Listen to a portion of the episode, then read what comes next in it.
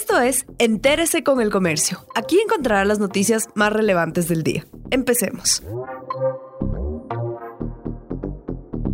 A continuación, los temas más destacados en el comercio este jueves 21 de mayo. Guayaquil con semáforo amarillo experimentó un incremento de la actividad productiva. Locales de la bahía volvieron a funcionar después de 60 días de confinamiento. El sector público retomó su jornada laboral de 10.30 a 15 horas, mientras que para la actividad comercial el horario va de 10 horas a 19 horas 30. La alcaldesa Cintia Viteri pidió a los guayaquileños cuidarse y tomar precauciones. El cabildo resolvió exonerar de las multas a los más de mil locales comerciales que fueron clausurados durante las restricciones.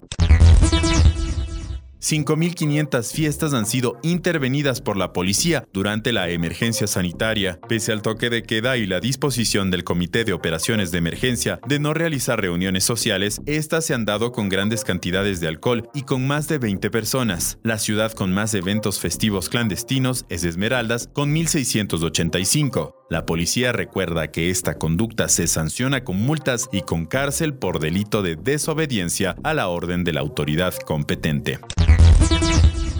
Cinco consulados se suman al cierre de representaciones diplomáticas por crisis. El canciller de la República, José Valencia, anunció que además de tres embajadas y dos representaciones en organismos internacionales, se eliminarán cinco consulados, Hamburgo en Alemania, La Haya en los Países Bajos, Montreal en Canadá, Río de Janeiro en Brasil, Tapatula en la frontera entre México y Guatemala y el de Valencia en Venezuela. De esta manera, el Ministerio de Relaciones Exteriores se suma a los recortes presupuestarios propuestos por el gobierno para enfrentar la crisis por el COVID-19.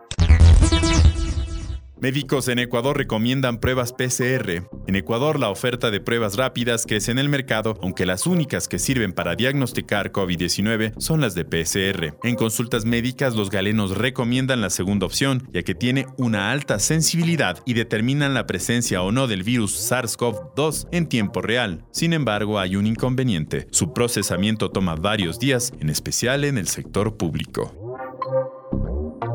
Gracias por acompañarnos. No olviden seguirnos en Facebook, Twitter e Instagram como El Comercio Com.